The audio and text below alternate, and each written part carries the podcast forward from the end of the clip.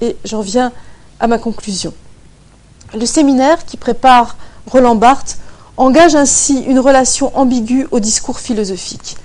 Elle s'exprime à la fois comme une réflexion dans la mouvance de Nietzsche sur la valeur et la vérité comme fiction, et comme une réflexion sur l'écriture de l'essai qui se différencie d'un mode d'expression conceptuel et systématique.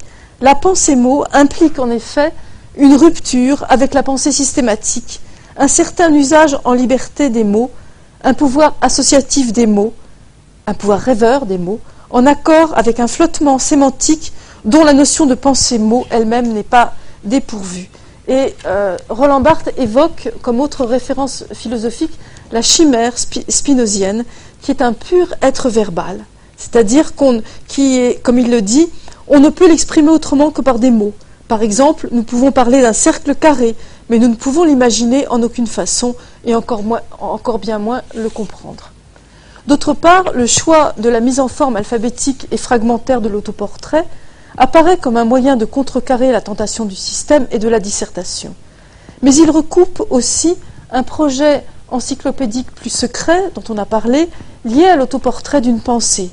Il se manifeste dans la cartographie catégorielle des fragments dans les brouillons, qui inscrit cette pensée dans des cadres généraux. Le travail se réfracte dans, l'élaboration de l'index, qui est lié, comme le dit euh, Barthes, par un cordon ombilical à l'œuvre écrite. Le projet encyclopédique de Roland Barthes prend ainsi une valeur mémorielle que condense cet index des mots-valeurs, des mots chéris de l'auteur, devenus sous une forme simplifiée les simples repères dont vous disposez en fin du livre. Ces repères établissent une relation métonymique avec les fragments qu'ils indexent, mais ils gardent aussi un lien mémoriel avec les textes de Roland Barthes. S'ils déconcertent les lecteurs, et j'ai entendu déjà dire que finalement on ne pouvait pas s'en servir, s'ils déconcertent les lecteurs, c'est qu'ils ne sont pas un index des notions, mais une liste de mots propres à faire rêver le scripteur, un lieu d'anamnèse, pour reprendre un mot chéri, un mot de remémoration, des mots de remémoration. C'est d'ailleurs bien ainsi, et c'est par là que je terminerai, que Roland Barthes, dans un fragment inédit, définit le texte face au stéréotype.